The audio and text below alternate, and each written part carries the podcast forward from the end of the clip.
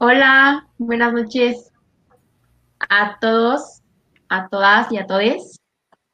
¿Cómo están? Lali, Paz, May. Sandía. Ahora, ¿qué son? ¿Cómo Hola, andan? buenas noches. Buenas noches, Maresa. Buenas noches, Itlali. Buenas noches, Nimay. Un gusto, como siempre, estar compartiendo este espacio con ustedes. ¿Cómo Igualmente, están, buenas Citlali, noches. Nimay? Igual, muy bien, este, emocionados por los temas de hoy. Esperemos que sean de relevancia para todos, así como tratamos de traerles siempre temas destacables de la semana, ¿verdad? Sí.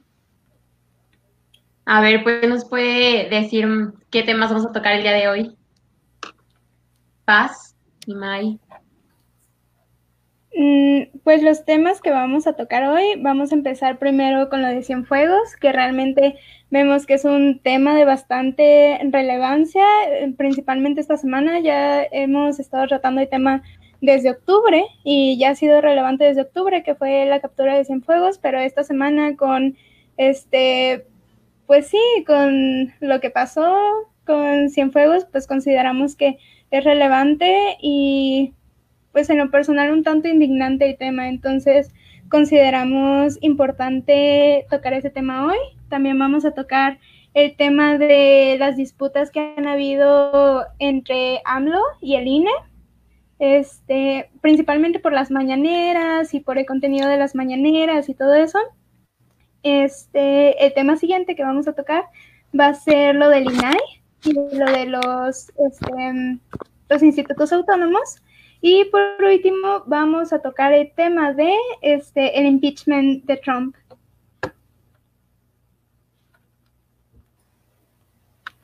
Perfecto. Bueno, entonces, ¿quién quiere empezar con el primer tema de Cienfuegos? ¿Quién anda queriendo hoy soltar? Nimay se ve con cara de que quiere. Pues desde, pues un tema ya, como dijo Paz, con unos meses atrás, con su captura en Estados Unidos, y la verdad ha sido una, ha sido todo un malabar para la administración este, mexicana, para el gobierno federal, desde que ocurrió la, pues, detención en un aeropuerto en Estados Unidos. Eh, esto evoluciona y viene en un contexto en donde pues ya pasaron las elecciones y pues muchos estábamos esperando ver si, más bien, no, no sé si esperando, más bien a quién no le sorprendió que fuera exonerado, esa es realmente la pregunta. Eh, México tiene un, pues o sea, no quiero ser el que lo diga, dado que pues teóricamente yo soy pro AMLO, pero existe un obvio y existió desde que empezó la administración un obvio pacto de impunidad entre la administración pasada y esta. Y pues es institucional, no, no, esto siempre va a pasar por cómo son las reglas del juego, yo diría.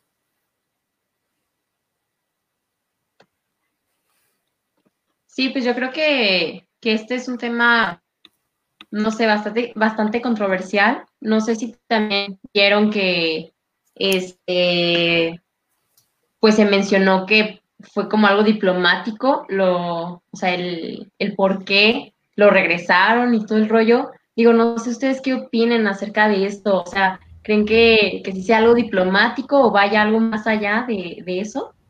No sé, Paz, Citlali. Mm, pues bueno, No, Paz, está bien. sí, ok, muchísimas gracias.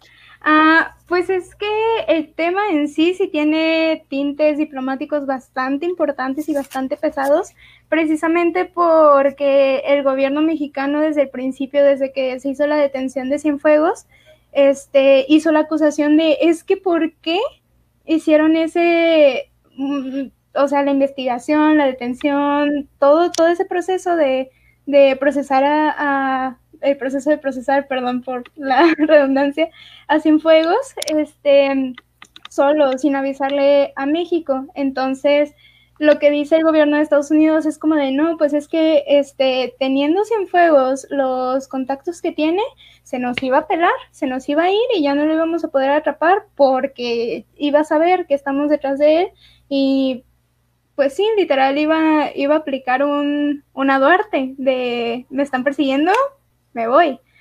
Entonces, este, obviamente tiene, tiene tintes bastante diplomáticos bastante pesados por el tema también lo de la exoneración, porque Estados Unidos ahora está diciendo, bueno, es que nosotros confiamos con México, fue una investigación que nos llevó dos años y desde que se los, este, desde que regresamos a, a Cienfuegos a México en noviembre, este, pues, o sea, solamente pasaron ni siquiera los dos meses y ya lo, ya lo exoneraron, ya lo dejaron libre y sin, y sin, sí, sin cargo alguno. Entonces, o sea, obviamente es una disputa importante entre México y Estados Unidos y creo que este, justo ahorita estamos viendo que es una causa de tensión internacional bastante importante. ¿Y qué impacto eh, creen que vaya a tener eh, esto con la relación de, pues, de México y Estados Unidos? O sea, eh, ¿qué impacto a mediano o largo plazo? ¿Cómo lo ven ustedes?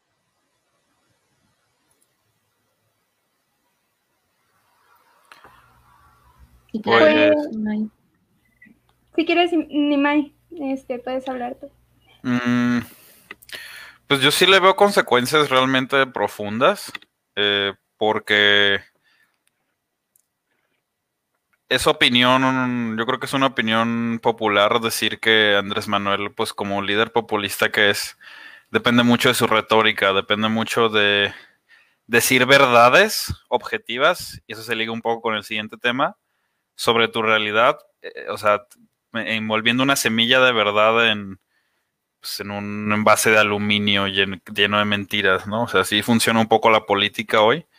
Y, y siempre el grano de verdad, uno de los granos de verdad en su discurso era la corrupción, la corrupción la vamos a acabar.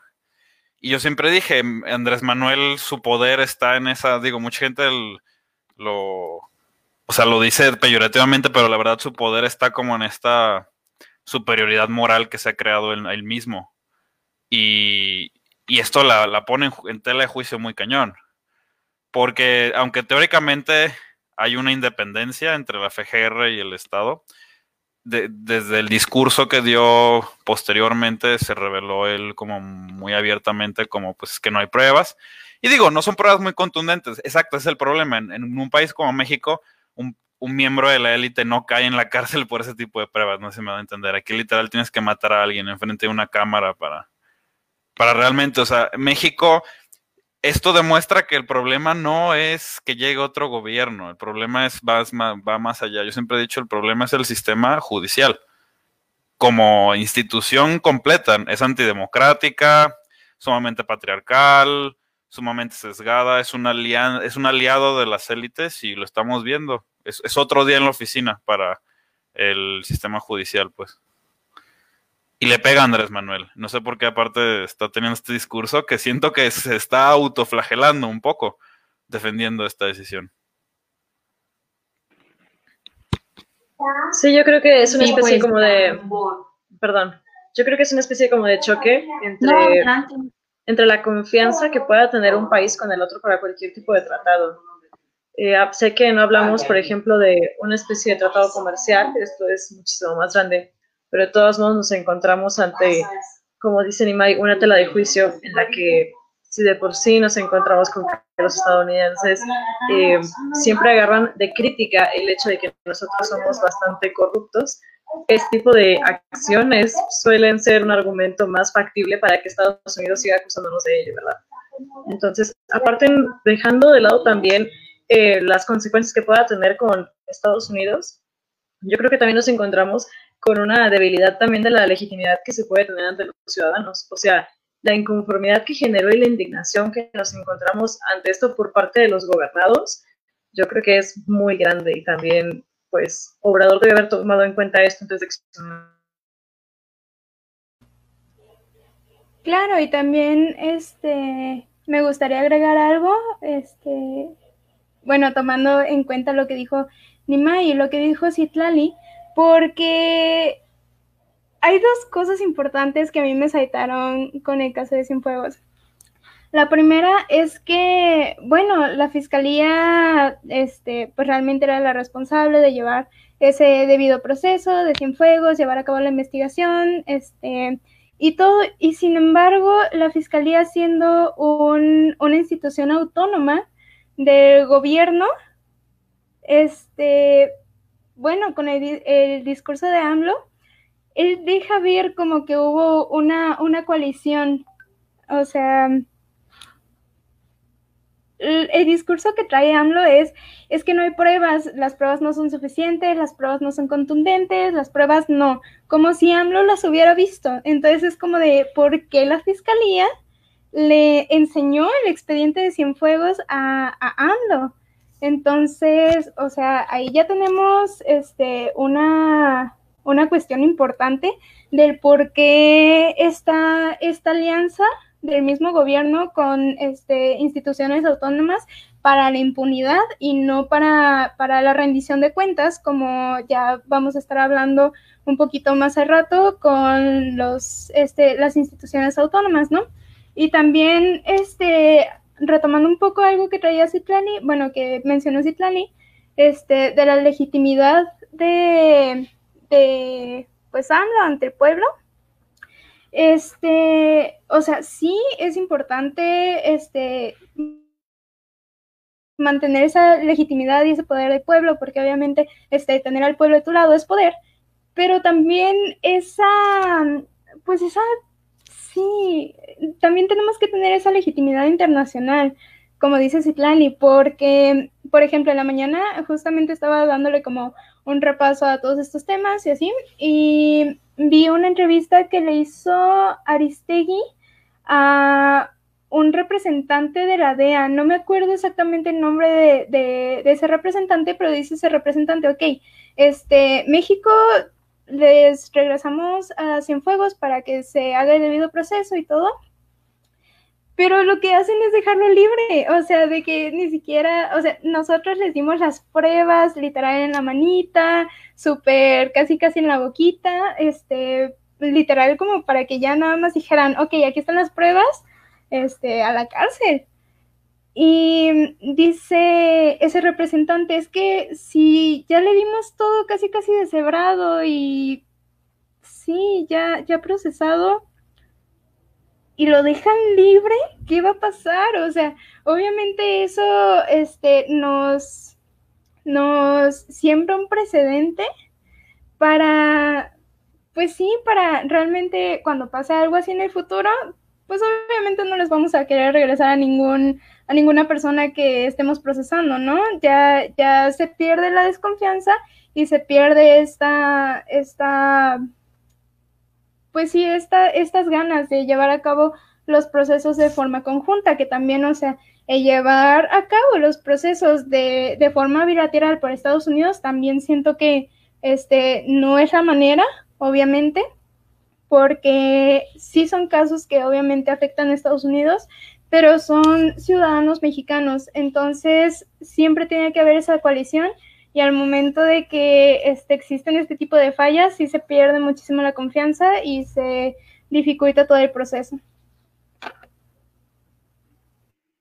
No, bueno, y aparte también, pues creo, no sé ustedes qué piensen, pero pues yo no considero que AMLO haya estado con el pie derecho con las relaciones, o sea, eh, con Biden y, todo este nuevo, eh, pues el nuevo presidente y toda la onda. Eh, no sé ustedes también qué, qué, si creen que esto también vaya a afectar todavía más, ¿no? Porque pues también Biden trae la onda de combatir a, al narco y toda la onda, entonces no sé si ustedes qué, qué opinen, o sea, si estos, si estos dos factores, ¿no? Todavía empiezas con el pie izquierdo y todavía pasa esto, ¿cómo, cómo creen que se vaya a llevar ahí toda esa relación? ¿Lo, lo ven tenso o, o qué opinan? Yo creo que va a haber quiebres en toda la cuestión de lo que es la seguridad, lo judicial y todo esto. Va a haber quiebres eh, como dices tú, empezó con el pie izquierdo Biden, digo, perdón, este Obrador ante Biden. Y bueno, no sé si, bueno, creo que cabe resaltar que de hecho eh, este formato de 750 más páginas que ha sido develado, al menos en parte, eh, fue editado por Relaciones Exteriores, entonces, sabiendo que nos encontrábamos con el documento y que debe haber sido a lo mejor la entrega a los ciudadanos de forma transparente o a las debidas dependencias. y que fue ya editado, modificado y todo esto, a lo mejor para justificar a Cienfuegos en cierta parte, creo, creo que eso también habla muchísimo de quién está tomando las decisiones, ¿no? Y ese tipo de cosas también afectan y también da mucho de qué hablar de, de lo que se está haciendo, ¿no?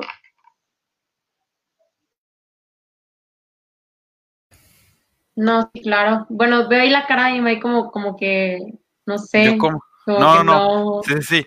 Pero yo como lo veo, yo siento que Cienfuegos ya fue un actor que cumplió bajo el esquema. Digo, yo, yo no soy fan de Estados Unidos siendo la policía, la verdad. Yo pensaba que el plan, el plan de Andrés Manuel era como pues hacer esta una acción muy inconsecuente pero muy popular, que es la de agarrarte un chivo expiatorio y a ese darle y decir, miren, resolvió el problema. Claro, el problema es mucho más profundo. O sea, yo, yo odio a la DEA, odio esta mi visión totalmente de violenta de lidiar con un, con una adicción, con un vicio que es algo de lo más humano posible. O sea, no es la manera, o sea, yo desde ahí ya entro mal. Eh, Biden, yo no siento que le importe, la verdad. Biden está muy senil, la verdad, vamos a decir así. O sea, Biden, Biden está muy ocupado con el desastre que está ocurriendo dentro de su país. Yo la verdad siento que era el momento para incluso hacer con, digo, para poner como el ejemplo con Cienfuegos. Decidió no hacerlo. Y yo siento que decide no hacerlo sobre todo por, yo creo, dos cosas. Por este pacto de impunidad no hablado que hay entre esta administración y la anterior. Y también porque la, eh, ha, puesto, ha invertido mucho en el puerquito ese de, de, de, las fuerzas castrenses. Como para, no sé, imagínate, mete, no, no solo un general, estás hablando de, del jefe de la secretaría, meterlo en, eh, hace, seis, hace menos de seis años, o sea, no hace mucho, pues tampoco, meterlo a la cárcel le deslegitimiza mucho y, y, y avienta un símbolo muy disonante con toda esta abrazos y estos besos que ha tenido Andrés Manuel y el sector castrense en México desde que inició, bueno, desde que inició con la Guardia Nacional y su sexenio, pues. Sí, bueno, también viéndolo de ese lado, creo que Biden tiene muchísimas otras cosas en las que pensar. Pero bueno, no sé, Paz, ¿tú qué piensas? Claro, pues, o sea, yo también veo a Biden un poco tibio en todos los aspectos. Incluso menciona a Nimai, como de que hay, ha de estar muy preocupado por este todo, pues sí, todo el desorden que había ahorita en Estados Unidos resultado de, de lo pasado el 6 de enero. Pero incluso ese 6 de enero yo vi a Biden muy, muy tibio. Mm, veo a Biden realmente no, o sea, siento que Biden, no sé, se siente en una encrucijada, entonces no sabe qué hacer, no sabe si, si irse para allá, si irse para allá, o sea, yo lo veo tibio y lo veo inseguro. Este, y menciono esto del 6 de enero porque incluso ese mismo 6 de enero el, el comunicado que dio fue muy tibio, fue muy, es que esto no es Estados Unidos, es que este día era muy importante. O sea, yo, yo a Biden lo siento literal muy viejito, muy, muy emberrinchado de que las cosas no le están saliendo como él pensó que le iban a salir. Entonces, honestamente, pues aquí, o sea, estamos viendo de este lado que perdón Nimai, pero también tenemos un viejito emberrinchado porque las cosas le tienen que salir como él quiere. Entonces, honestamente, no se me hace una buena combinación tener dos viejitos, eh, pues sí, liderando estos dos países que hemos visto que históricamente, pues, este, tenemos una, una relación de amistad, enemistad ahí medio rara, a veces nos queremos mucho y a veces es como de que, ah, pero sí, honestamente yo no sé, el panorama bastante difícil. Pues digo, ahora sí que nos debemos de esperar a ver qué es lo que va a suceder con los dos viejitos este enojaditos que no saben ni qué hacer. Este, y ahora sí pues quieren empezar con el tema de del para poder este, de, lo que habían mencionado antes, pues, conectarlo. ¿Les late? Claro. Um, Suena ah, perfecto. Sí. Bueno, a ver, vamos a empezar a, discutir porque hace rato estamos hablando de esto y como que empezaba la discusión. Entonces me, gustaría aquí pues para que todos opinen y, y digan qué onda. ¿Creen que esto de, del INAI, de los organismos autónomos, sea responsabilidad del gobierno? Que, ¿O lo ven a lo mejor que sí, sí sea necesario para que se tenga un balance? O sea, hay muchas personas que, que creen que es mejor tener un bal- balance y prefieren que el gobierno no se haga cargo de. Entonces, yo vi que pasa y traía muchas ganas de discutir ese tema. Ahí estabas discutiendo un poquito de, de esto. Estaría bien que nos digas qué opinas. ¿Un balance, no balance? Claro, ah, pues bueno, para dar un poquito de contexto, este, básicamente lo que trata este tema y lo que trató esta noticia esta semana es que AMLO, bueno, ya hemos visto desde hace varios meses que no es la primera vez que AMLO ataca a estos organismos autónomos y, e instituciones autónomas al gobierno, ¿no? Este, ya hemos visto que ha atacado al INE, ya hemos visto que ataca a la Comisión de Derechos Humanos y, por ejemplo, esta semana le tocó al INAI. Este, básicamente de lo que se trató un poco fue que, este, pues AMLO dijo, ¿saben qué? Pues vamos a desaparecer al INAI porque sale muy caro mantener al INAI y no me gusta el INAI porque la verdad, o sea, hasta o sea, se creen como, como uy, este, los defensores de, de la información pública y datos personales, pero han pasado veces que pues realmente no, no, no nos ha servido como debería de servir. Entonces sale caro, no funciona, mejor hay que desaparecerlo y este le pasamos como todas esas funciones a olvidé, olvidé el nombre se me fue, lo tenía aquí en, en, la boca, pero pues bueno, básicamente quiere volver a centralizar en el Estado las, este, pues sí, en las, las funciones del INAI. Entonces, contestando un poquito la pregunta que hizo Maresa, yo honestamente reconozco que el INAI tiene mucha cola que le pisen, no siempre funciona como debería, pero también reconozco que es importante que haya este contrapeso en, pues, en lo que teóricamente somos una democracia, ¿no? Este, siempre tienen que haber contrapesos, siempre mmm, no debería de ser así, pero hemos visto que en el ejemplo mexicano es importante que siempre haya, pues, o sea, este gobierno y una garantía de que el gobierno este, pues realmente va a llevar a cabo su trabajo, que, en serio no debería de ser así, en serio no deberíamos tener estas instituciones que literal se encarguen de decirle al gobierno como de, eh, falta esto, falta que hagas esto, este, por favor, este, pon atención a esto, me falta información de esto, por favor, recáudala porque los ciudadanos la necesitan. Debería de ser, este, debería de salir del gobierno, sí, pero hemos visto que eso no funciona en el, en el ejemplo mexicano, entonces yo honestamente no veo viable el este, centralizar en, en la función pública las funciones del INAI. Entonces, lo que mencionas, bueno, no, no sé si entendí bien, dices que si, si esto llegara a dejar de existir, sería como dar un paso atrás a, o sea, una regresión a la democracia. Eso, o sea, ¿es lo que crees? En lo personal, a lo mejor no una este, regresión a la democracia, pero sí sería un golpe muy, muy fuerte. Este, no solamente porque AMLO se ha car caracterizado en realmente, por ejemplo, o sea, poniendo como ejemplo las mañaneras, ¿no? Este, a las mañaneras van los periodistas que AMLO y que su gobierno este, eligen. O sea, básicamente siento que sería dejarle el paso libre a AMLO para que él literal dé la información que quiera solamente, para que él tome las, las decisiones solamente. Este, y pues sí, básicamente dejarle el camino libre para justificarse con la información que él elija dar. Este, para, para cualquier este, proceso de toma de decisión. Sí, bueno, pues eso, también. Vas, Itlali. Ah, perdón. A la par de paz, este, yo opino honestamente lo mismo.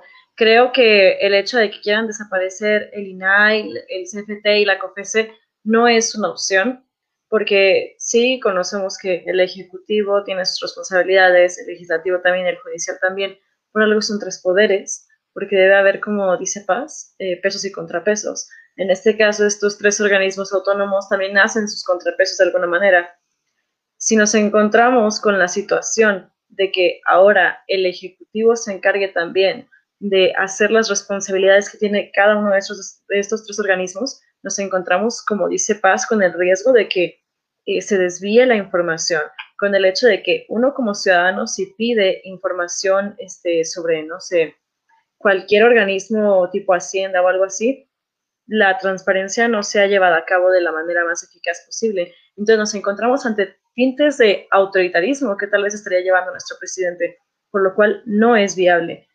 Nos encontramos también con que Morena quiere pues acaparar votos. En este caso saben que no tienen los votos suficientes para lograr este tipo de cambio en el que se eliminan estos organismos y por lo tanto están buscando pues hacer alguna especie de coalición con los votos que tienen el PAN, el PRI, MC y PRD, porque simplemente ellos mismos no los completan. Y si los completaran entre ellos solitos, no estaríamos hablando de que existe una democracia en el momento de tomar una decisión.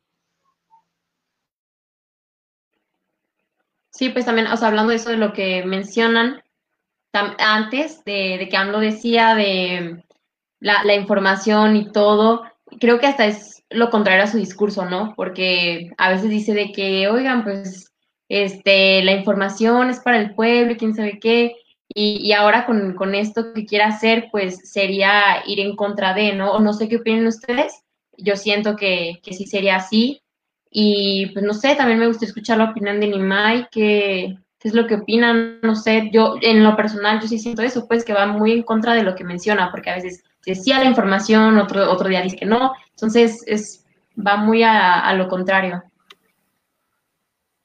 Yo opino. eh, yo sí estoy a favor de desaparecer de, de ciertas dependencias sin importar su valor teórico existente. Lo que nos importa es lo que hacen, ¿no? Y creo que Paz le dio, le dio muy bien a uno de los problemas que tienen las instituciones en este país, sobre todo las no gubernamentales o las que no están añadidas a uno de los tres poderes, este, pues de los tres grandes poderes, es específicamente que solo son como el, el, diablito o el ángel en el hombro, ¿no? O sea, pueden dar una recomendación, pueden decir eso está mal, pero al final del día, pues no tienen ninguna, ningún, ninguna capacidad fáctica de decisión, ¿no? Eh, por lo que yo diría que sí, AMLO se está contradiciendo, pero como siempre, no sé si en el mismo sentido en que Maresa lo está diciendo. Siento que si él fuera un candidato más radical, yo estaría muy a favor de que hiciera esto. Creo que hay nomás dos, cuando ya una máquina, una bestia como lo que es el gobierno mexicano, ya en pleno siglo XXI, gigantesca, para que funcione tan atrofiada que está ahí de dos, o eres muy radical y que, de, de, las cenizas renace el fénix, o sea, lo tumbas todo y recreas algo nuevo, parecido a lo que ha sucedido en ciertos países en Sudamérica o países saliendo de guerras civiles y así. O juegas este juego de la institucionalidad gradualmente, ir cambiando aquí y acá, y esto es como un paso a medias, es vamos a destruir esto que no me gusta, sin un plan para reemplazarlo, pero vamos a dejar todo lo demás, ¿no? O sea, sí, el INAI es, un asco, y también, o sea, pero es porque nunca, ¿cómo decirlo? Todas estas instituciones gubernamentales nacieron en un momento donde las engendraron para morir. Ese era su, su, punto. O sea, las engendraron como, oh, déjame palomeo, o si necesitamos un instituto de, o sea, el único que ha cobrado significancia es el INE, pero porque pues tuvimos que sacrificar vidas incluso, ¿no? Para esa, para ese tipo de, de convulsiones institucionales, ¿no? El INE es lo único que yo sí digo, viendo el panorama internacional, es algo indispensable. Las elecciones sí tienen que ser algo totalmente autónomo. Al revés, yo las quiero incluso con más involucramiento de, la, sociedad civil, porque son, es algo delicado, pues es la soberanía, como por así decirlo, ¿no? De un pueblo. Mientras que las cosas, como decimos estos organismos independientes. Hay unos que necesitan morir porque no tienen las capacidades para hacer su trabajo, pero se necesita un plan para hacerlas morir, ¿no? Se necesita un reemplazo. Lo que vemos es que, ay, bueno, sí, o sea, vamos a deshacer eso, pero como dicen, vamos a centralizarlo todo otra vez. Eso tampoco es bueno, o sea, al revés, sería, está bien, quieres desaparecer el organismo, bueno, entonces descentralízalo, pero descentralízalo bien, no en el Ejecutivo, que cada dependencia requiera por ley tener una, un organismo específico para transparencia, ¿no? O sea, como dicen, o sea, que no se necesite un organismo con el nombre vamos a hacer transparencia para que haya, pero no está viendo eso, es nomás a mí me entorpece lo que yo quiero hacer y lo hago a un lado. Entonces, ni, ni está haciendo este cambio radical como todos hemos apreciado, pero ni, tan, ni tampoco está haciendo este cambio democrático gradual que todo el mundo fantasea, ¿no? La utopía. Eh, tampoco, o sea, entonces es como una medida medias que se que nomás queda como una mancha de, pues es un capricho, más que nada, ¿no? A mí, este... Ay, perdón, Paz, ¿no quieres agregar algo más antes de pasar a otra pregunta? Agregarlo. Mm, creo que me gustaría retomar algo muy importante que dijo Nimai, que es básicamente que no hay un plan B, o sea, simplemente lo quiere reemplazar, pero realmente todavía no tiene el plan. Se supone que mm, el único plan que tiene ahorita es literal decirle a las dependencias como de que, ¿sabes qué? Este, tú como dependencia haz tu plan para centralizar las más este, funciones que puedas. Este, me la entregas creo que en febrero, no me acuerdo exactamente en qué fecha. Y ya, literal, AMLO dijo, quiero desaparecer estas, por favor mándenme sus recomendaciones. Y honestamente no se me hace, no se me hace adecuado de su parte, precisamente por eso, ¿no? Este dice, es que sale muy caro mantener ese tipo de instituciones, sale carísimo, en serio, este, no forma parte como de este plan, este, presupuestario y pues así, ¿no? Básicamente el argumento que está utilizando AMLO para, para este, quitarlas es sale muy caro. Cuando realmente de todo el presupuesto que se este, destina para todas esas instituciones autónomas es el 1% para el INAI solamente. Entonces vemos que honestamente el INAI no es el problema en cuanto a presupuestos, o sea, también vemos que obviamente no solamente va contra el INAI, va contra otros este, organismos autónomos. Este, pero pues, o sea, también yo estoy muy de acuerdo con INAI, es importante, o sea, si hubiera alguna manera en que todos estos organismos de gobierno pudieran realmente llevar a cabo todas estas funciones, muy bien, perfecto, qué mejor. Otra cosa, honestamente, centralizar esas funciones va a salir más caro porque obviamente se van a tener que este, crear esas, como dice Nimai, como esas este, comisiones en cada institución gubernamental que se encarguen de eso. Ya no vamos a tener una sola, vamos a tener una por cada una. Si es que en serio se quiere garantizar ese acceso a la información. Otra cosa importante es que sí, el INAI obviamente pues no siempre ha funcionado como, como queremos, este, muchas veces ha, este, ayudado a, a, encubrir información, como por ejemplo se le cuestiona, se le sigue cuestionando mucho y honestamente, o sea, yo también estoy este, del lado de la indignación de por qué ayudó a, a tapar toda esa información, por ejemplo, del incendio de la guardería ABC. Entonces, o sea, el INAI necesita una reforma, sí. Necesita a lo mejor incluso quitarlo completamente y hacer otro organismo, a lo mejor centralizarlo, pero en serio, en serio, hablo simplemente está hablando como de que, ¿saben qué? Se me antojó hacer esto entonces, ¿saben qué? No me gusta el INAI. Este, hay que quitarlo, por favor, denme opciones porque la verdad no me gusta, no me sirve. Y honestamente, a mí esa actitud personalmente, no sé, sí, sí hace que me hierva la sangre. Mm, no me gusta, por favor, hay que quitarlo. De hecho, no sé si, si vieron, nos, nos comentaron que Andrea nos puso, pero el acceso a la información también es clave para un régimen democrático. Eh, no sé si a lo mejor se lo mencionó Animay. No sé Que- qué, qué opinas tú, Nimai. Pues que es total, o sea, es totalmente cierto, pero yo digo que es que políticas moderna, yo siempre he dicho es gato pardismo a su máxima expresión. O sea, quieres pretender que las cosas están sucediendo y como dijo eh, Paz con el ejemplo de la guardería, el, el INAIS fue creado como esta onda de sí, vamos a garantizar el acceso a la información, pero en nuestras reglas. Eso, eso se me va a entender en nuestras condiciones como gobierno y como élites políticas. Entonces, cuando hay información que sea muy delicada, para atrás. Ahí ya no hay acceso a la información. Entonces, eso, eso es de carácter autoritario, eso es muy autoritario. Es, eso, por eso México es tan especial, porque México, México no grita su autoritarismo, no lo gritó durante 60 años y eso es muy particular y es por eso, porque son mañosísimos con las instituciones, son unas mexicanadas agresivísimas, o sea, pero eso somos, somos mexicanos, vemos cómo parchar las cosas. Esa era la manera en que los regímenes parchaban. Pero llega un punto en donde se vierte, ¿no? La leche, ¿no? Y el INE de la nada le da la victoria a otro, ¿no? Claro, de la derecha, que tiene sus pedos, que, que también va a hacer, que no va a irrumpir mucho el asunto, ¿no? Y yo siento que pasó eso un poco, ¿no? De que, bueno, yo estaría a bordo si me diera un, un verdadero plan, ¿sabes? Como dice Paz, un plan, o sea, dame un plan, dame algo, me estás diciendo que lo vas a hacer. Cuando un político te dice que va a hacer algo y no te da un plan es porque no lo va a hacer.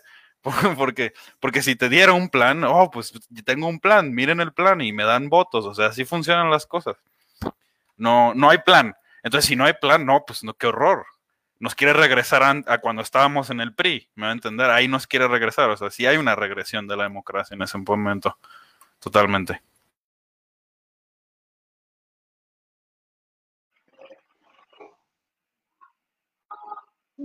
Bueno, entonces, este, creo que concordamos algunos con que sí, sí podría ser una regresión de, a la democracia. Y hablando sobre todo ese rollo también, ¿qué opinan acerca de, del INE con lo que quería cancelar las mañaneras de, de nuestro presidente?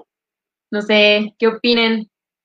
Eh, también está Sheinbaum, no sé si ahí eh, se, dieron, se dieron cuenta, pero también mencionó que, que sí, o sea, que realmente sí era una censura. Entonces, no sé qué, qué opinen, si esto es censura o, no sé, a ver, tienen, ¿qué tienen que decir? Pues se ve que, que revienta, que le dé. Es que, ¿saben qué? O sea, a mí me da mucha gracia el argumento que sacaron tanto AMLO como Sheinbaum. Uh, básicamente el INE dijo, ¿sabes qué, AMLO? Continúa con tus mañaneras, hazlas, este, pero sí, por favor, no hagas comentarios políticos porque es anticonstitucional. O sea, ni siquiera le dijeron como de que sabes qué, no nos gusta. Por favor, quítalo, que es lo que sí hace AMLO, ¿no? Le dijeron, ¿sabes qué? Pues temporada de elecciones, anticonstitucional, no lo hagas, porfa, y todo bien. Entonces lo que dijo AMLO es, entonces me quieren quitar mis mañaneras, ¿y dónde está la libertad de expresión? Y como ya censuraron a Trump, también me quieren censurar a mí. Entonces es como de que... o sea, honestamente a mí me da mucha gracia. Es como de que ya ni saben qué decir. Obviamente no estamos en el, en el contexto que estuvo Trump para que lo censuraran AMLO no es Trump, o sea, no, no tiene sentido, en serio. Siento que el señor se despierta con ganas de hacer un chiste nuevo y lo saca y lo lleva al máximo simplemente. No, sí, aparte pues sabemos que AMLO no es, así que tú digas, o sea, así que ustedes digan el hombre que sabe qué decir, ¿no? O sea, se, se, le sale todo. Entonces, obviamente, quiero imaginarme que también el INE, a ver, no porque yo creo, yo creo que es muy impropio. Yo creo que, que a veces sí se le sale cosas que, que, no debería de decir. Esa es mi opinión. Pero a ver, Nima, tu, tu, tu mute para que hables. Ah, Empecé a hablar mal eso y estaba muteado, pero qué bien. Este, eh, yo estoy totalmente en desacuerdo. Es, es, el, es el, yo creo que es el presidente más popular, tanto en cuanto ganó como a, través de sus primeros tres años. En los últimos 20, 30 años, fácil. Yo, por lo, o sea, el único que se me le acercaba sería Colosio y pues lo mataron, ¿no? Entonces, imagínate. Eh, yo la verdad sí creo que, que, que, todo lo que hace es muy deliberado. O sea, no, no, es un, es un maestro de la comunicación política y no lo entendemos. O sea, el problema es que seguimos atrapados en esta comunicación política de después de la Segunda Guerra Mundial, ¿sabes? De, ay, todos hay que ser propios y diplomáticos y políticamente correctos. La gente ya no quiere eso, porque hay una traición simbólica. El neoliberalismo es la traición simbólica a todo eso, ¿no? De que pues te, doy la mano y me das el pie. O sea, eso siempre ha sido nuestra relación en las últimas décadas con nuestros políticos. Entonces, si te muestras diferente de que, lo, o sea, Andrés Manuel sí te, te dice, mira, yo sí te voy a dar la mano, y quién sabe qué. Claro, no da la mano, pero totalmente de desacuerdo. Yo siento que cada cosa que dice está pensada, si no para ti, para dos cosas, o para, para generar esa reacción en ti, que es muy importante, y para generar una reacción en su base. O sea, todo lo que dice es un ataque a la oposición o, es una llamada a su base, súper deliberado y lo del INE es directísimo. O sea, ¿quién hizo el plantón? O sea, él sabe cómo tirarle a las instituciones y lo hace por estas formas. Sí, o sea, es que sí, sí concuerdo con eso, o sea, sí, sí estoy de acuerdo, pero creo que también hay comentarios que como que no, no se le dan para que lo diga, siento que es inapropiado, o sea, él, ¿sabes? Sí entiendo que sí hay una comunicación muy buena y que todo lo que dice es porque se tiene un plan, pero yo no creo que una persona literal todo lo que diga es porque está ensayado o, así. En general, o sea, a mí me da la, la percepción de que es un hombre inapropiado, entonces, obviamente no, para mí, no creo que sea como un este, que le estén diciendo, oye, AMLO, debes de, de, de dejar de decir estos temas en las mañaneras, nomás por molestar. O sea, yo creo que es porque real es un hombre que a veces nomás eh, le dicen, se cayó una piedra, ah, fue la mafia del poder, ¿no? Entonces, como de que, oye, pues no, o sea, no, e, entiendo que es tu libertad de expresión, pero hay momentos, ¿no? Y, y en este momento no creo que sea propio decirlo porque a él le va a valer. O sea, realmente yo, yo considero que es un hombre que le vale lo que diga, ya está ahí, entonces ya le vale lo que esté diciendo y lo que piensan los demás. Pero no sé, a ver, Paz y Tlali, ¿qué, qué opinan de, de, esto? Yo opino igual que, que tú, Maresa, y que igual que Paz. Eh, honestamente, este, pues era muy obvio que cuando pasó esto, Obrador iba a agarrar para empezar este tipo de censura para hacerse el mártir, al igual que Trump, este, parecen hermanos en este aspecto. Y aparte, como tú dices, creo que es una persona como bastante impulsiva en lo que dice. Yo creo que inclusive si el INE no lo hubiera censurado este tipo de cosas, lo hubiera agarrado, yo creo que hasta como estrategia política, ¿saben? A lo mejor habría podido hasta hacer comentarios en pro de los candidatos que van a postularse por su partido.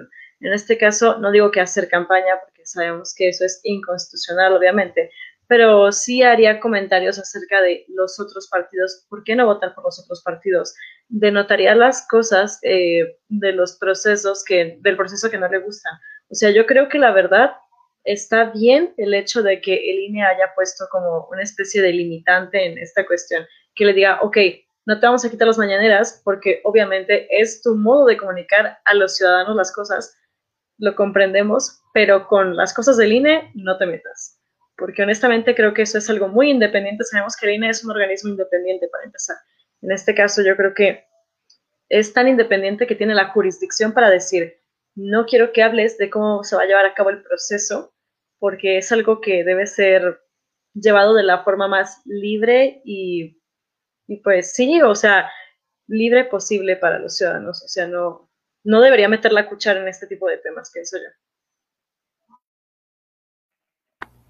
No, y aparte también como comentaban hace rato, no me acuerdo si fue Citlali, este, de, de las maneras, ¿no? Que, que se lleva ya como, como que no, como que ya están ensayadas, ¿no? Porque también no sé si vieron que el INE detectó algunas irregularidades en, en, lo de las preguntas y toda la onda. No, no sé si alguno de ustedes lo vio, o a lo mejor que ustedes opinen de que no, sí, ya, ya hay preguntas ensayadas, los reporteros ya saben a quién decirles. También he escuchado varios comentarios de eso, entonces sí me gustaría también que ustedes digan, pues es que sí, o sea, las mañaneras ya llevan como un, un orden, este, ya se saben las preguntas, todo el rollo, no sé qué opinan de eso también. Mm, claro, este, bueno, yo honestamente sí, este, concuerdo tanto con lo que dice Nimai como con lo que dice Maresa en ese aspecto, por dos razones. Uh, concuerdo, este, precisamente con lo que Nimai dice que no se le salen las cosas. O sea, el señor lleva años, años en la, en la política, o sea, no solamente en la presidencia. Obviamente sabe cómo, cómo moverse por ahí, sabe realmente, o sea, si algo vemos de AMLO es que sabe cómo mover a la gente. Entonces, no se le salen las cosas. Pero algo que, este, de lo que también se agarra es de lo que dice Maresa. Esa, pues literal, esa, esa característica que todos le ponemos a AMLO de, es que al señor se le salen las cosas, es que el señor es muy imprudente. O sea, el señor sabe que está siendo imprudente y el señor lo utiliza a su favor este, como dice Nimai, para literal para causar este, ciertas reacciones, tanto de, su, de sus seguidores como de la oposición. Entonces, pues sí, o sea, el señor si algo tiene es saber cómo mover a, a la gente. También algo importante que me gustaría mencionar es que nos llegó ahorita un comentario, ahorita en el Facebook Live, que dice Rancés Asensio, no era cancelar, era dejar de transmitir durante el periodo de campañas, las mañaneras.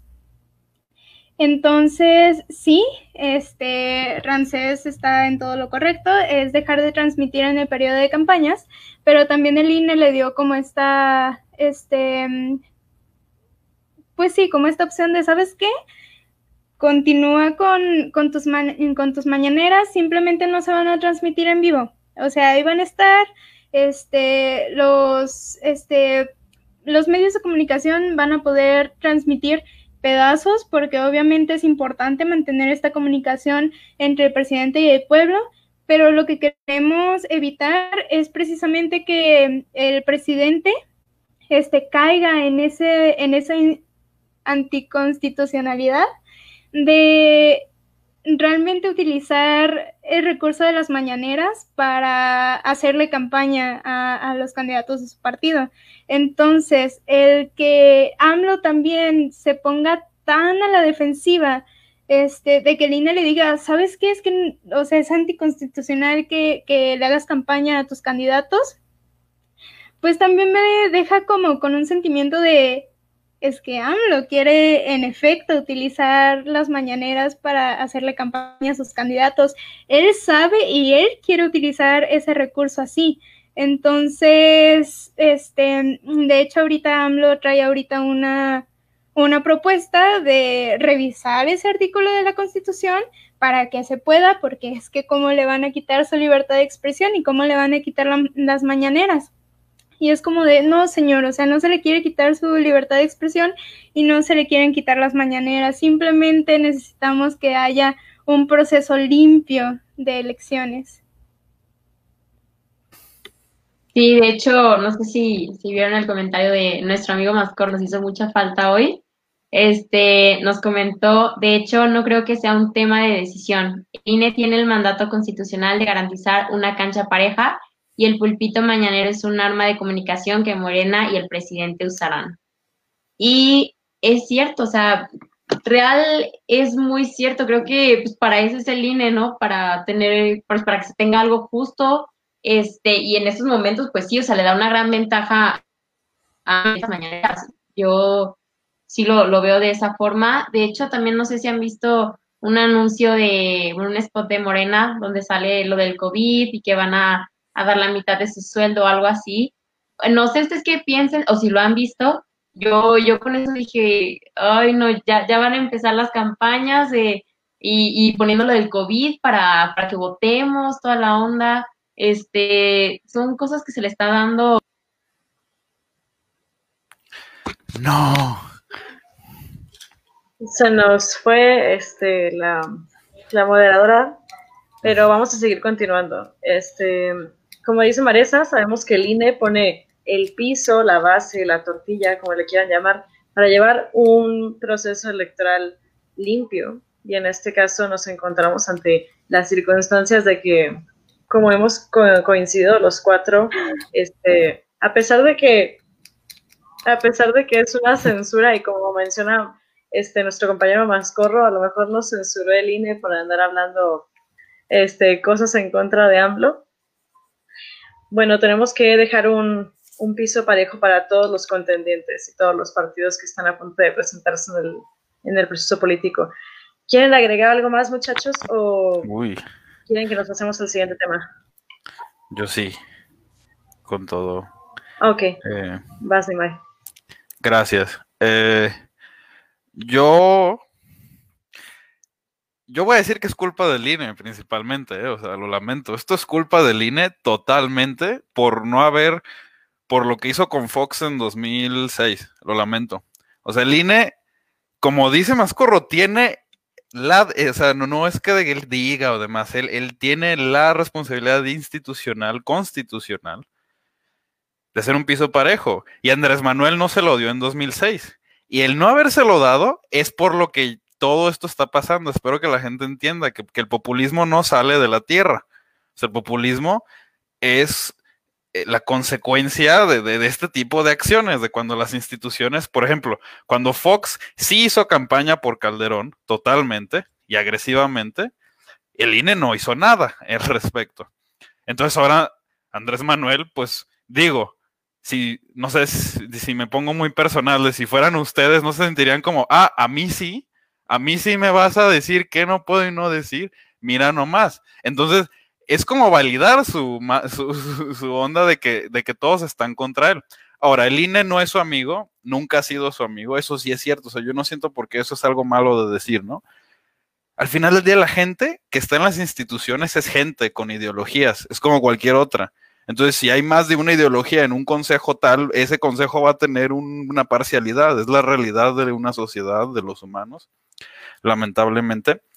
Yo siento que las mañaneras no las pueden cancelar, sería anticonstitucional, pero sí, si menciona cosas de campaña que son muy claras, debería de ir con todo el peso de la ley. Pero como no se hizo, cuando el INE no lo hizo en su momento y ahora lo está haciendo, va lo mismo, leña al fuego. ¿Me entender? Esto va a pegar muy bien con la base, créanme, muy, muy bien. Porque es muy fácil para Andrés Manuel. Ah, pero cuando yo corrí, pues que era el peligro para México y nadie los cayó. Y ahora a mí me van a callar, pues déjeme armo el berrinche, como dice Paz, ¿no? Pero el problema es que mucha gente haría ese berrinche, ¿me va a entender? Es el problema, porque es un berrinche que, que viene con un contexto detrás. Ahora, yo siento que, como dice Paz, es totalmente justo.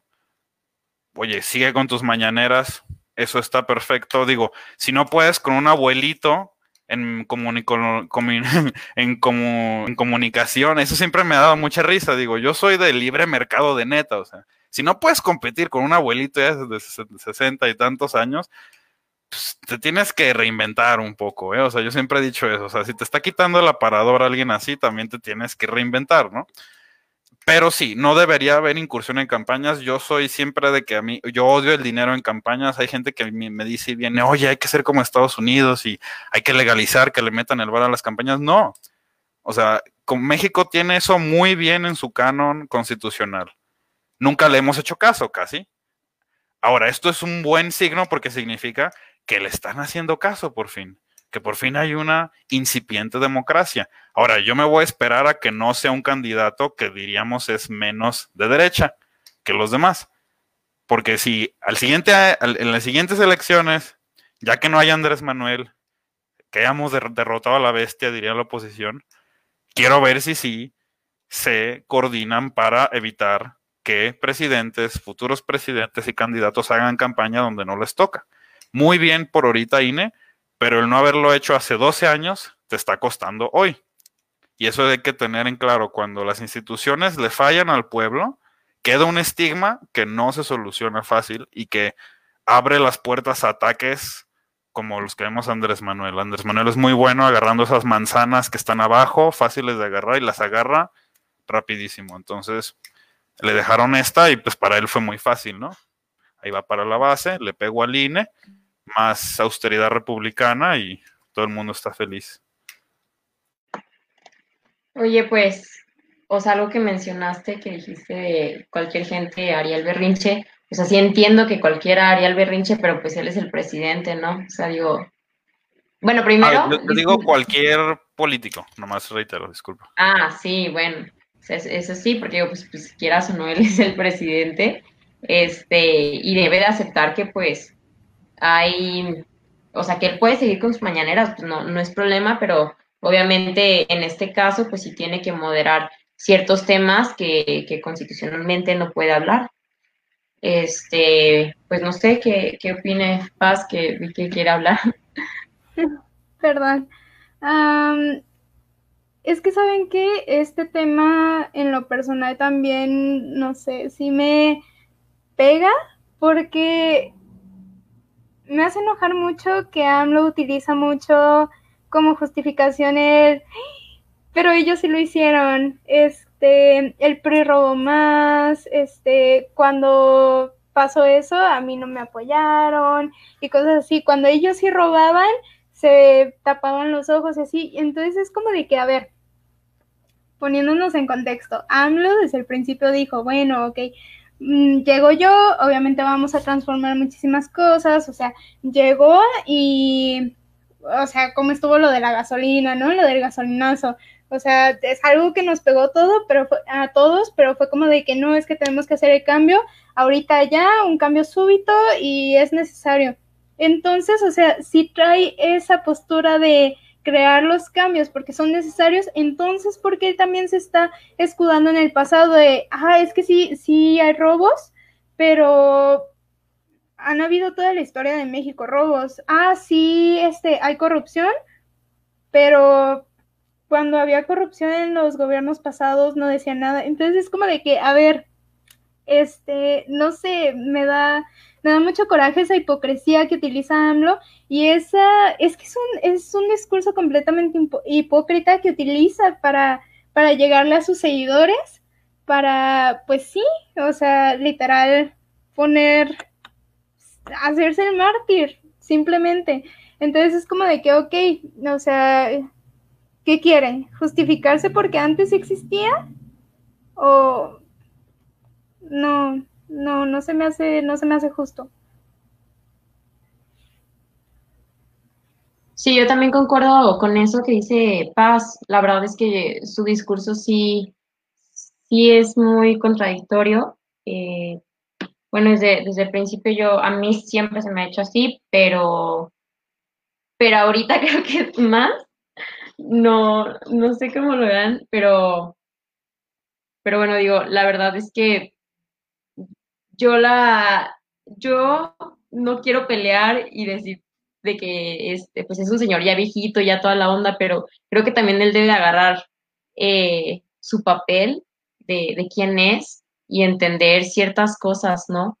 Que, que la verdad, pues debe haber un balance, siempre debe haber un balance. Y pues sí, a lo mejor el INE nunca llegó el balance como tal hasta ahorita, en eso creo que sí concuerdo con Imai demasiado, que, o sea, qué coincidencia que ahorita ya quiere sacar el papel que debería de tener el INE.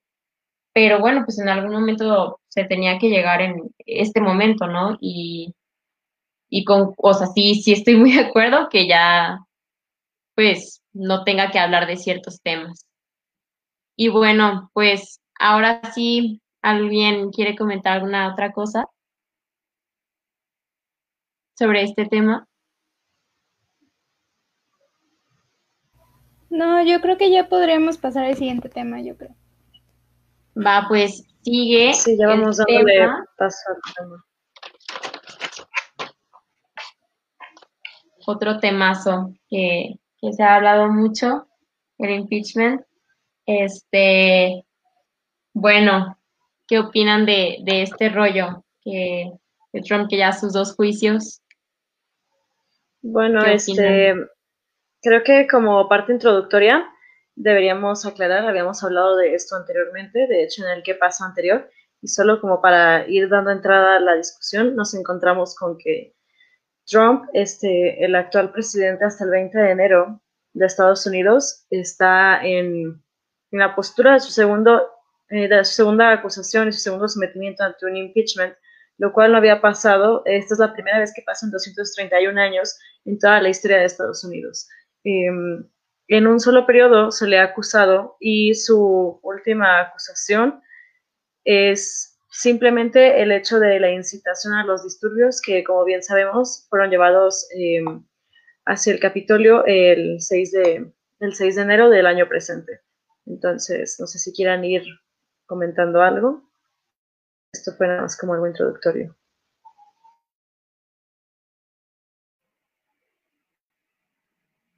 Sí, creo que...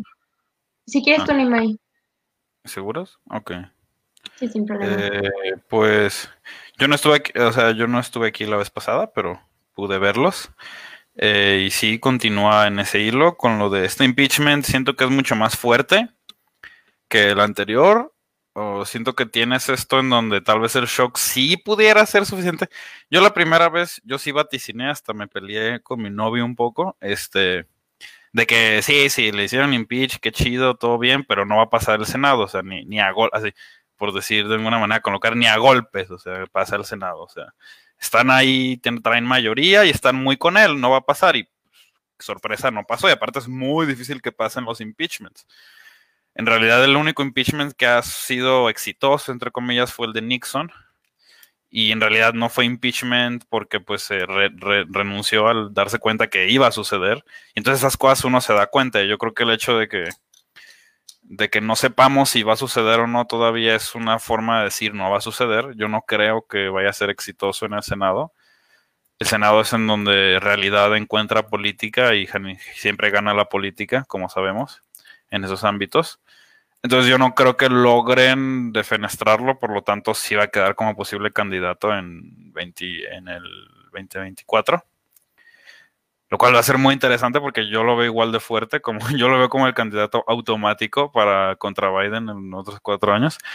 Pero bueno, este, le hicieron un impeachment, ya pasó la Cámara de, porque es muy fácil que pase la Cámara Baja, dado que los demócratas tienen la mayoría y ahí nomás necesitas la mayoría, no necesitas mayoría calificada. Entonces, sí, la verdad, eh, a mí me agrada, o sea, yo estoy súper contento con la decadencia de la democracia más antigua, la democracia este, moderna más antigua. Eh, espero que caiga con la fuerza en que han oprimido otras democracias. Eh, espero que sea un momento de reflexión hacia adentro para que ya despierten el mismo pueblo y se dé cuenta que, que pues nunca han vivido, no viven en una democracia y hay mucha gente que no quiere en su país que vivan en una democracia, ¿no? Yo siento que el tinte, al revés, yo le he estado investigando mucho eso y el tinte de todos los, del, o sea, había desde todo, desde los clásicos maga, este, blancos, WASP normales de derecha hasta abiertos grupos declarados neonazistas, ¿no? Entonces, es lo más cercano que vemos, que hemos visto a un posible como debacle del sistema estadounidense desde su, este, pues desde su origen, como dicen. Esto es algo inédito, tanto los impeachments como lo que pasó en el Capitolio. Y, yo creo que anda de capa caída, ¿no? El régimen y es muy obvio y, y yo creo que vaticina cosas gigantescas porque Biden, ay Dios mío, pobre hombre. Yo lo veo como, como atendiendo al muerto, como que él está así de, no, vamos a, vamos a otra vez todos a juntarnos, o sea, ¿por qué no recuperamos esas tradiciones de oprimir nativos, o sea, todos juntos como un pueblo americano? ¿Me voy a entender? Como de que dudes, es lo mismo que Trump, nomás que en el sentido neoliberal, de este pasado en donde éramos grandes bros, no, nunca fuiste grande, eres el bully, eres un bully, y, no solo eres un bully con los demás, eres un bully con tu propia gente, que es lo más triste. O sea, y entonces no se va a resolver esto. Biden nomás va a acelerar. Espero que la gente lo entienda. Esa onda de vamos a regresar a donde estábamos antes, nomás va a acelerar el, el, el nacionalismo, el supremacismo blanco y es una preview. Espero que la gente. Esto del Capitolio no es el fin del, de la novela, de la trilogía. Esto es el, esto es el prefacio. Así empezó, pues, así, así empiezan estos movimientos, yo lo digo.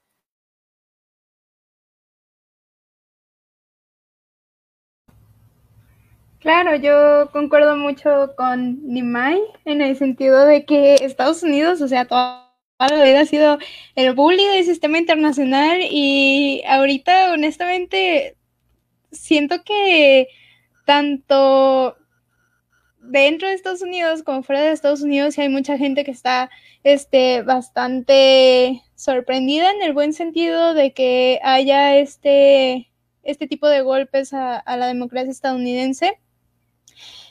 Porque, o sea, simplemente me he encontrado comentarios como de que, ay, pues, o sea, ahora, este, que Estados Unidos es quien está como en esta crisis política, ¿quién va a llegar a, a, a intervenir? ¿quién va a mandar las tropas, no? Entonces es como de que, ay, ay, pues es cierto, ¿no? Nunca, nunca voy a estar a favor de la violencia. Honestamente, yo sí soy muy, este, pacifista en ese sentido.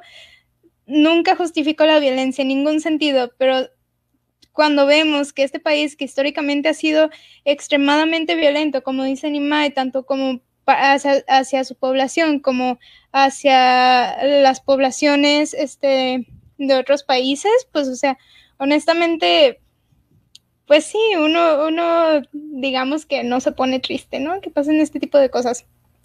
Este, algo importante que, este, bueno, algo que se me hace importante de mencionar sobre este impeachment es que sí, yo también, como dice Nimai, lo veo con muchísima más fuerza, porque incluso la vez pasada que se hizo este juicio de impeachment, o sea, para que pasara, necesitaban cierta cantidad de, de este, representantes republicanos para que pasara el impeachment, ¿no? Y pues obviamente todos los republicanos dijeron como de que no, ¿saben qué? Yo sí sigo del lado de Trump y cosas así.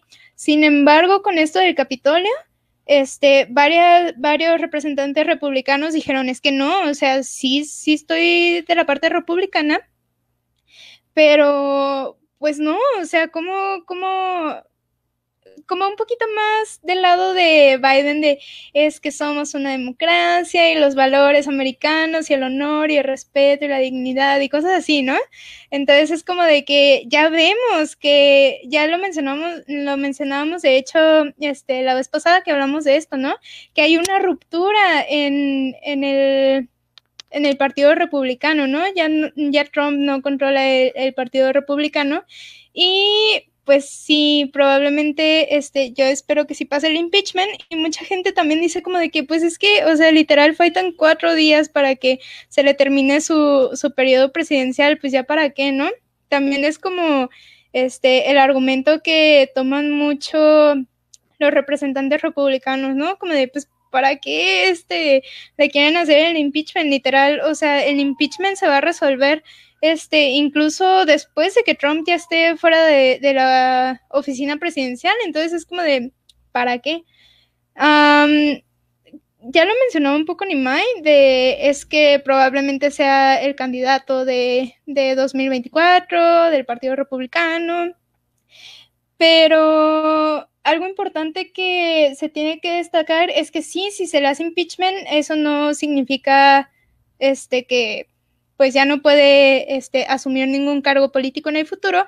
Sin embargo, si pasa el impeachment, el Senado puede hacer una votación este, después para ver si sí o si no puede ocupar algún cargo político en el futuro. Y eso solamente requiere la, mayoría simple, o sea, no necesita los dos tercios de, de votación.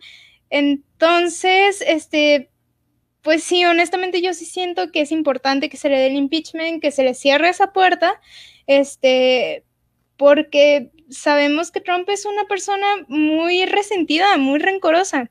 Entonces, obviamente, si se vuelve a postular en 2024 para la presidencia, sabemos que va a llegar recargado ese odio. Entonces, honestamente, yo no lo veo como, como algo bueno y algo que no sé, le tengamos que dejar la puerta abierta como una posibilidad. Honestamente yo creo que si se lleva a cabo el impeachment y lo pierde Trump, eh, sí, como dices, Paz, puede ahora sí, em, puede haber una especie de bloqueo ante que él se postule, pero de todos modos yo creo que si él pierde el impeachment, no creo que se anime. O sea, yo creo que ya no se animaría para ser candidato del Partido Republicano y más por esta cuestión de que ya no cuenta con ese apoyo monolítico con el que antes contaba. O sea, hablamos de que su mayoría en el Senado se está acabando. Entonces, a mi percepción, sí veo este, el impeachment como algo bueno. Sin embargo, yo creo que si lo pierden, no creo que Trump de verdad tenga como el descaro de decir, ok, de aquí a las siguientes elecciones yo también voy a ser el candidato del Partido Republicano. Yo la verdad no creo que se animaría. Por lo cual sí creo que debe ser llevado a cabo el impeachment para que dé su fallo, pues. No sé qué opinas tú, Nimay que, que estudio de las defenestraciones deberían ser como en cheque, o sea, deberíamos de llegar a aventarlos desde así, desde las, desde las ventanas, ya sabes, porque yo siempre esto me frustra mucho y es algo que aprecio a Andrés Manuel por intentar hacer, no sé si se hará, no nadie sabe, pero esta onda de, de, las consultas para preservar los mandatos, siempre he dicho, o sea, el pueblo debería ser capaz del día que quiera meter mociones para destituir cada gente, o sea, digo, en las democracias avanzadas que, que mejor funcionan, uno diría que son las europeas, es muy común que cuando meten la pata duro los dirigentes renuncien porque pues eventualmente nadie va a querer votar por ellos de todas formas, entonces es como un, es algo simbólico, ¿no? O sea, te vas con tu honor, ese tipo de ondas que les encantan, ¿no? Allá. Pero aquí eso no sucede, aquí es deshonro durante seis años, me vale y me salgo y bye, chido. Eh, entonces, eh, eh, como dice Paz, yo yo digo que la intención de los demócratas es evitarle el 2024, porque yo a diferencia, yo sí creo que él sí va a correr y no solo va a querer correr, este, va a venir recargado, porque yo, yo no creo que Biden vaya a solucionar los problemas tan profundos que dieron a Trump y al revés va en este como, o sea, en este intentar remar a contracorriente va, va a romperlo un remo y entonces ese odio nacionalista, blanco, supremacista va a regresar con más fuerza. Digo, regresó con tanta fuerza para votar a Trump por Obama, ¿no? Por, es, porque fue como un shock cultural, ¿no? Para la mayoría blanca, ¿no? No, se nos está yendo de las manos el país. Eso combinado con que si juntas a todas las minorías ya estamos llegando a poder ser mayoría. Entonces, los republicanos están convulsionando porque dependen de un andamiaje institucional roto ya para ganar porque ya Estados Unidos es tan diverso que si realmente hubiera una democracia proporcional como en la mayoría de las democracias reales, o avanzadas o demás, o democracias que funcionan, no habría republicanos, tendrían que cambiar toda su estrategia política porque nadie votaría por ellos, porque pues nadie quiere votar por ellos más que los blancos. Y no solo y no solo los blancos, sino específicamente un grupo más chico de blancos no educados, porque los blancos de las ciudades son muy demócratas también. Entonces, yo siento que, Biden, la única manera en que Biden, como él le encanta decir, recuperar, imagínate lo neoliberal, recuperar el alma de la nación, por amor a Dios, amigo, la gente quiere, me, quiere medicina gratis. O sea, ¿qué tan difícil es eso? No, no quieren que, que restaures la, o sea, quieren vivir, me voy a entender. O sea, por eso no me gusta el discurso de Biden, porque quiere como que nos perdamos en esta América de, pues no sé de cuándo, pues te digo, nunca ha sido muy buena que digamos, pero en esta América exportando Ford y estas cosas que ya no existe y no va a existir. Y, y yo lo veo como un motor nomás para acelerar la eventual caída fascista, digo, como dijo aquí nuestro compañero Mascorro, disclaimer, no aprecio ni llamo al, a la caída de las democracias alrededor del mundo, las aprecio es lo mejor que tenemos, pero sí da miedo, la verdad, porque si Estados Unidos entra en la ultraderecha, como vimos que quiso entrar un poco con esto del impeachment y todo, pues da miedo, porque entonces ya quién tiene miedo, porque eso sí es cierto, o sea, Estados Unidos proyecta una imagen y aunque es una imagen opresora, es una imagen que se proyecta y si la imagen cambia, todos los demás también tenemos que cambiar, o sea, no estamos obligados, ¿no? Entonces, si, Estados Unidos se vuelve más, más facho, pues a todos nos va mal, la verdad. Entonces yo sí lo veo con mucha desconfianza. eh, la administración de Biden, esto del impeachment ojalá pase, pero yo siento que, bueno, si no es Trump, podría ser Ted Cruz, ¿sabes? Ese güey que se paró en el Congreso y, ah, tiren los votos a la basura, o sea, ya para por fin declarar la muerte a la democracia, o sea, ese lo que le está apostando es a correr, es que es, es, agarrar todos los seguidores de Trump que no saben a dónde irse ahorita, él los quiere agarrar, y por eso está haciendo eso. Y, da asco, sí, da mucho asco, pero, pero a los trompistas les encanta. Y eso es básicamente lo que pasa cuando tienes dos monolitos tienes dos monolitos irreconciliables que quieren cosas muy diferentes y ninguno quiere ayudar al pueblo. Ese es el problema de Estados Unidos. Entonces, se van a convulsionar. Y digo, los romanos se ríen porque esto duró doscientos y tantos años, o sea, como civilizaciones, o sea, no es mucho para un estado consolidado, imperio, como le quieran llamar, ¿no? O sea, la verdad. O, pero también puede ser una buena oportunidad, porque a la mera el mundo se tranquiliza, porque ya no hay policía, hay más espacio en el área internacional para verdadera cooperación, también podría ser el vaticinio de algo diferente, ¿no? Porque Trump era muy raro porque al mismo tiempo que era bien agresivo, luego a veces como que no hacía nada, entonces era muy volátil, ¿no? Para la escena internacional. Ojalá sí salga, pero yo no creo que salga de la vida política de Estados Unidos pronto, la verdad. Bueno, este, ¿les parece muchachos si pasamos a una ronda de comentarios finales ya como conclusión para dar ir dando la finalización de este que pasa.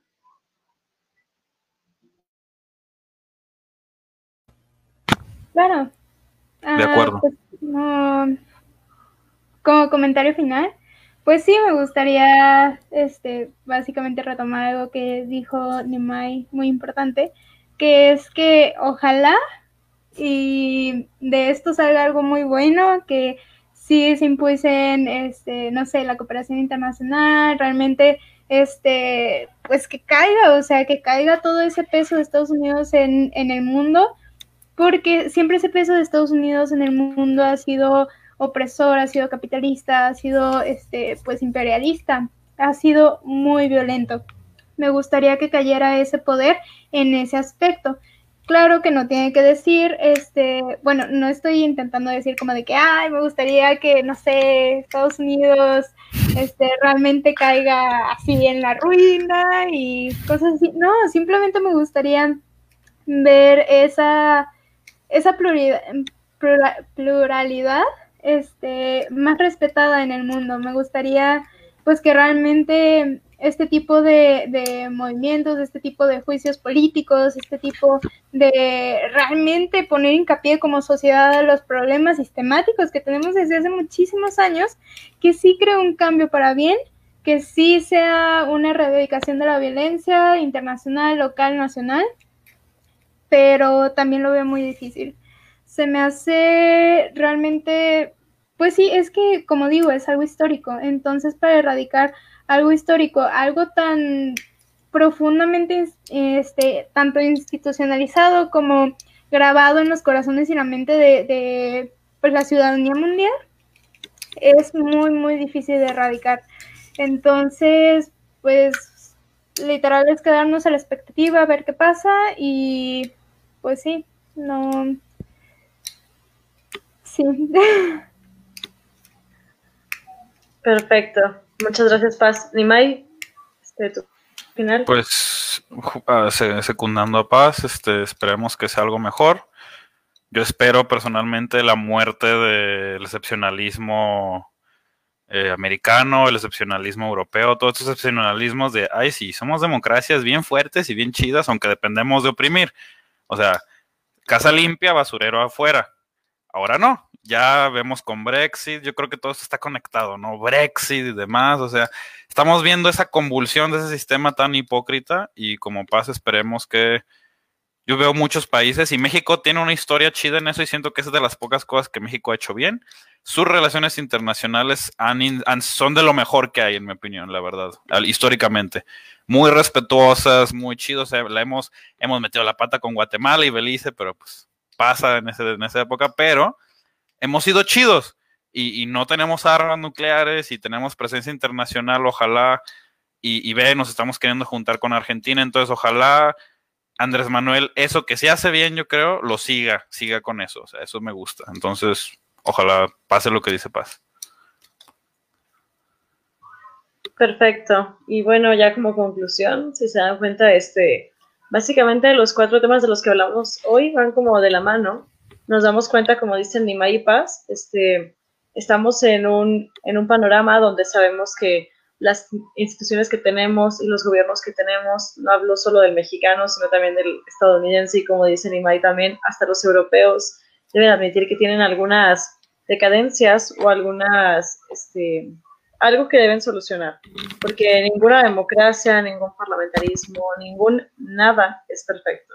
Entonces, en este tipo de, de decadencias son en las que se deben de trabajar, no solamente el gobierno, sino también los ciudadanos para mejorarlo constantemente, ¿verdad? Porque si uno como ciudadano tampoco no alza la voz ante estas circunstancias que llegamos a ver, tampoco vamos a llegar absolutamente a nada. El proselitismo va de, de ambos lados, tanto del Estado como de, de los gobernados. Así que esa sería mi conclusión final. ¿Algo más que quieran agregar, muchachos? Nomás mandarle un saludo a Maresa, discúlpenla, por parte de... No es su culpa, los quiere mucho, nos quiere mucho aquí el equipo. Tuvo problemas técnicos, pero le, le, le, le enviamos un abrazo. No la censuró el INE, muchachos, no se crean.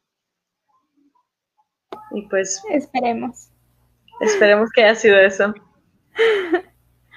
Pero bueno, entonces nos vamos despidiendo, muchachos. Este, muchas gracias a toda la audiencia de hoy, muchas gracias este, a todos aquellos que nos acompañaron, muchas gracias al equipo de Politique, también a nuestro compañero Mascorro, que a pesar de que no estuvo en cámara, estuvo ayudándonos en la parte técnica y también hay que reconocérselo. Y muchas gracias también a todos los que nos apoyan en la cuestión de las infografías y todo el apoyo que nos dan en cualquier este, forma de contenido que creamos. Muchas gracias a todos y a todas y a todos. Muchísimas gracias. Como siempre, un honor estar aquí y estar con ustedes y hablar de estos temas tan importantes. Muchísimas gracias por habernos acompañado y darnos un pedacito de su noche. Muchas gracias por acompañarnos a la audiencia. Gracias a Citlali Paz y a Maresa por aguantarme en mis en mi hora y media de despotrique y pues este por aguantarnos a todos. Nos creemos y pues, ah, compartan. Eso es importante. Compartan el video y reaccionen y esas cosas bonitas, gente. Nos vemos. Muchas gracias por su tiempo y gracias a mis compañeros.